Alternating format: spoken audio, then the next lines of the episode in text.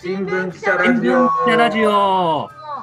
新聞記者が同僚記者に直撃する番組新聞記者ラジオ。パーソナリティの東京新聞社会部の中村真希です。そしてアメリカ総局の岩田中弘と申します。東京新聞デジタル編集部の三輪義人です、えー今日のテーマはアメリカ大統領選挙についてです。4年に一度行われるアメリカ大統領選挙は、えー世界が注目していますし日本でも連日報道されていますワシントンの特派員として現地で大統領選を取材している岩田記者にお話を聞いていきたいと思います。よろしくお願いいたします。よろしくお願いします。はいよろしくお願いしますはい、えー、岩田ですこうワシントン、えっと、アメリカにはどれぐらい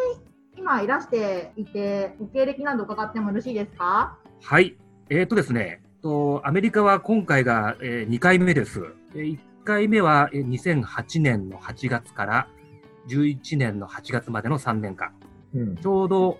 えー大統領選挙、あオバマ大統領と、えー亡くなったマケイン上院議員の大統領選を取材しました。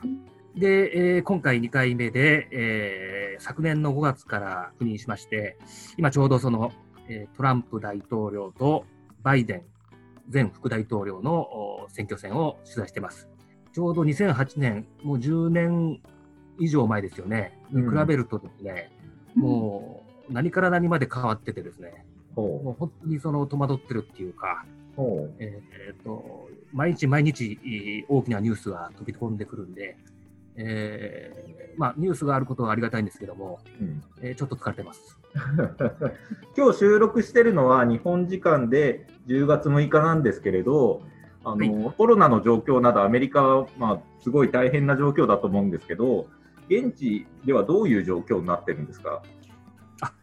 これはですね、えーと、やっぱり大変です。で、一時感染者数やあー死者の数が減ったんですけども、えー最近また上がってきて21万人の方が亡くなってます。これはもうものすごい数で、で、そんな中でですね、今、検査をおとにかくやろうということで、えー僕も実はですね、えーワシントンで無料で検査ができるんで、あそうなんですかえーこれまで、えこれまでね、4回、えーあ PCR 検査を受けました。症状がなくても検査できるんですね。そうですね。あのーやっぱりその無症状の人とか、まあ、危険だということで、だんだんだんだん、えー増えてきたと思います。6月から無料で始めて、今も無料でやってます。まあ、そういう状況の中でトランプ大統領も感染して入院したっていうような話になってるんですけど、今日あの6日の午前中に退院したということになってるんですけど、まあ、このトランプ大統領のコロナの感染というのは大統領選への影響っていうのは、これはですね、なかなか難しくてですね、うんえーっと、まあ、人によってはそれ見たことかっていうね、うんあのというのはその、トランプ大統領っていうのは、もともとコロナはもう消えてなくなるっていう、2月頃言ってました。で、最近、その、ボブ・ウッドワードっていう、えーアメリカで有名な記者がいるんですけども、えーそのインタビューで、えー実はその2月にはですね、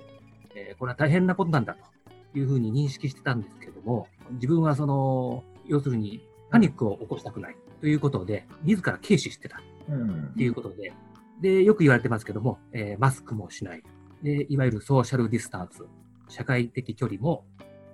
曖昧だということで、厳しい言い方をすると、そのツケが回ってきた言ってもお過言じゃないと思います。うんというのは、その、えートランプ大統領の、えー妻のメラニアさんも感染してますし、今、その、今日、ホワイトハウスの、えー大統領報道官、いつも記者会見を仕切る女性も感染が判明したということで、でホワイトハウス自体がもうクラスター状態になってる。これも、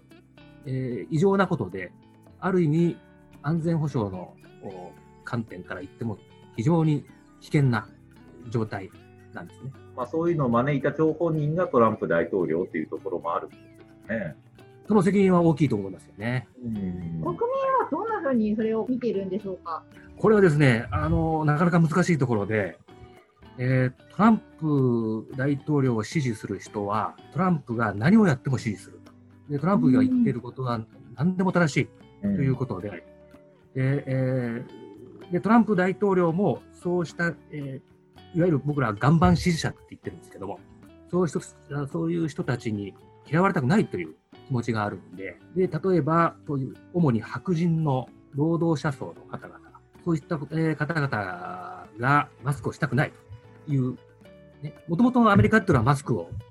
うん、しない国なんですよね。で、だけど、そのやっぱり感染が激しくなってきたから、マスクはしなきゃいけないと言っても、トランプはしたくない。それはで、なぜかというと、トランプを支持する人たちが嫌がっている。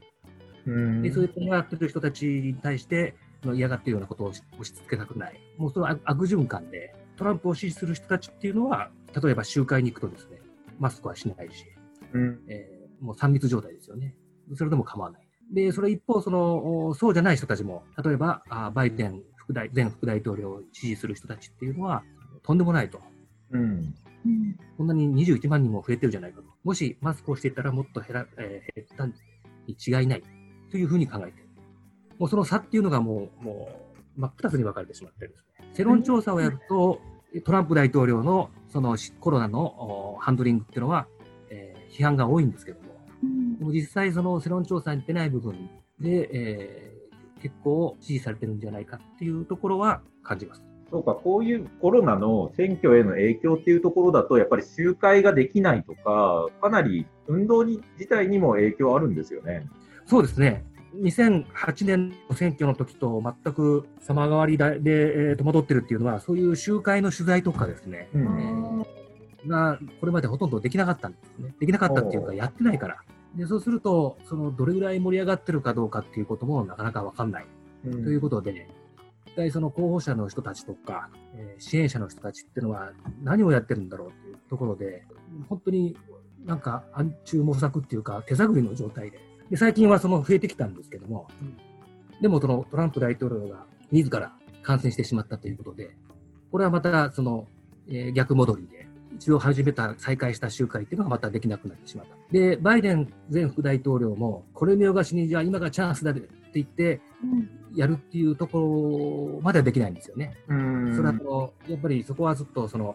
あの弱みにつけ込むのは、なかなかリスクがあるということで、で、えー、まあそれなりにやってるんですけども、控えめだっていう感じはしますけどね。民意をつかむっていうのは難しい状況になってるんですかね、そうすると。そうですね。で、電動戦ってよく言って、その SNS を使ってね、それで、そのどれぐらい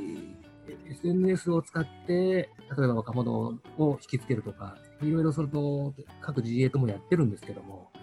それもなかなか取材する側からすると見えにくいところですよね。うん、ですから、どうしてもそういったそのメディアの調査の支持率とか、そういうのを頼ってしまうんですけど、でもその、そこに頼りきれないというところがあって、なかなか難しいところがあります。テレビ討論会がありましたけれども、まあ、そういった場所がやっぱりすごく大事になってくるっていうことなんでしょうかね。そうですよね。で、まず今、あの、中村さんおっしゃったように、今回のテレビ討論会っていうのは、それまでそういった支持者集会とか、そういう表の舞台っていうのが少なかったっていうか、ほとんどなかったから。で、えー、そういった中で直接的、えー、直接対決するというところでものすごく関心が、えー、ありました。ただ、皆さん、あのー、もうご存知のように、蓋を開けてみたら、もう罵り合いで、史上最悪っていうぐらいですね、もう中身よりも、その、お互いを非難し合うっていう非難合戦に終わってしまって、そこはある意味、そのがっかりしたなっていうところはありますよね。今回の争点っていうのはどういうところがあるんですか？争点は、やっぱりあのコロナ対策ですよね。21万人の死者を出してしまったというところで、どうしてこんなに被害が広がってしまったのか。そこのところは、えー、一番大切なところだと思います。あとはその人種の問題。これが非常に大切だと思います、今回は。いわゆるその構造的な黒人に対するシステミックレイシズムってこちらでは言うんですけども、うん、ずっと歴史的に身に、えー、染みついた差別意識というものを変えていかなければいけないと。それはなぜかというと、その黒人の人たちの、えー、が被害を受ける事件が多発しててですね、特に警察が黒人をその射殺しちゃうとか、暴行死させるとか、そういった事件が今年の春以降相次いでて、で、その1960年代以来って言われる、その人種差別抗議デモ、うねりというものが、えー、湧き上がってきて、うん、で、えー、そこでその差別撤廃すべきだという、そうですね、そこそこが、えー、大きな争点になってきますね。岩田さん、ご自身もこうデモとか取材なんかで行かれたりということあるでしょうか？そうですね、えーとね家あの住んでいる近くでデモが起きるんで。うん、でそれで思わずそのワシントン市内でも、えー、6月以降、お盛んにデモが起きてますよね。で、昼間、確かにそのトランプ大統領っていうのは、そのデモのそう夜にね、お店をその荒らしたりとか、治安が悪いところをばかりを強調して、で、それで法と秩序は大切だと言うんですけども、え昼間のデモっていうのは、もちろん比較的平和的なデモがほとんどで、で、えー、そういったその過激なデモっていうのは確かにあることはあるんですけども、うん、そればかりではない。で、でも行くと、取材すると、みんなそれぞれの自作のいわゆる段ボール紙にですね、それぞれのメッセージを書いて、でそれで手作り感があって、決してそのトランプが大統領が言ってるような、うん、その過激な左派がですね、支配してるとか、もちろん過激な左派もいるんですけども。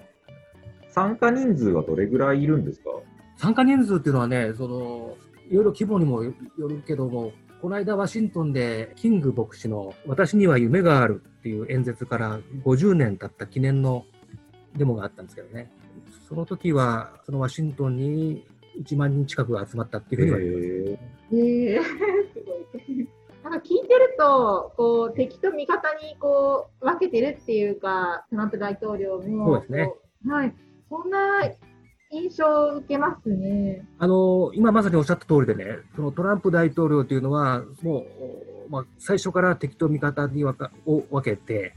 まあ、喧嘩、喧嘩的な手法というか、もともとその、えー、トランプ大統領っていうのは、その当選した時っていうのは、その白人の労働者層、えー、忘れられた人たちっていう。うん。